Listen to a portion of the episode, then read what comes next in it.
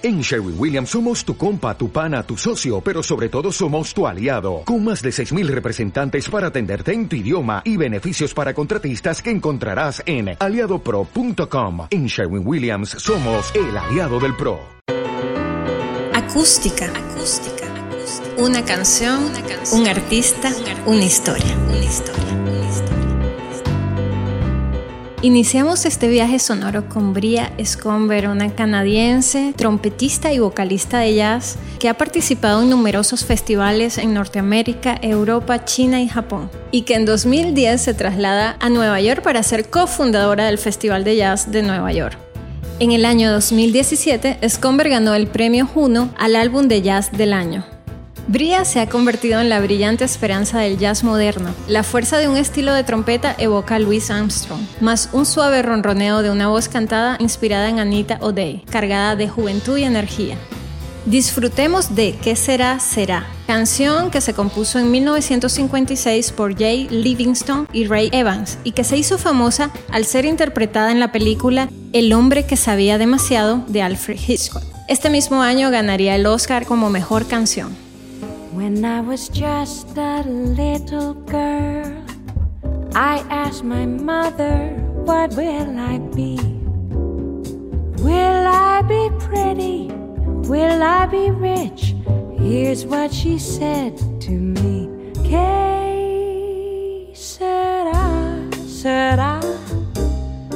Whatever will be, will be. The future's not ours. ¿Qué será, será?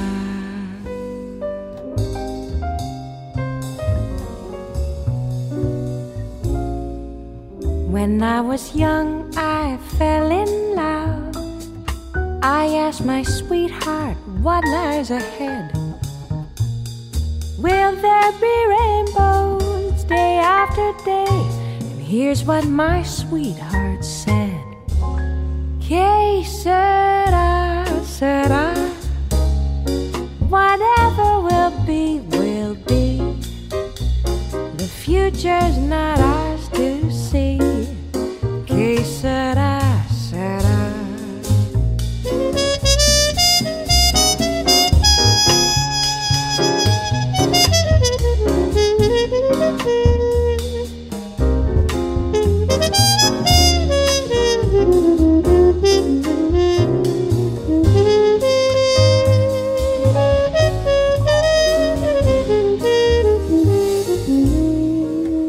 When I have children of my own, I know they'll ask me, What will we be?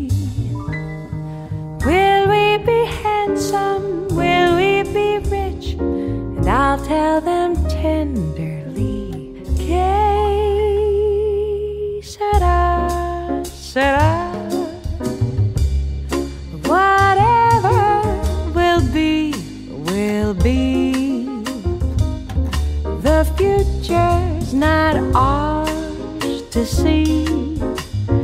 Que será?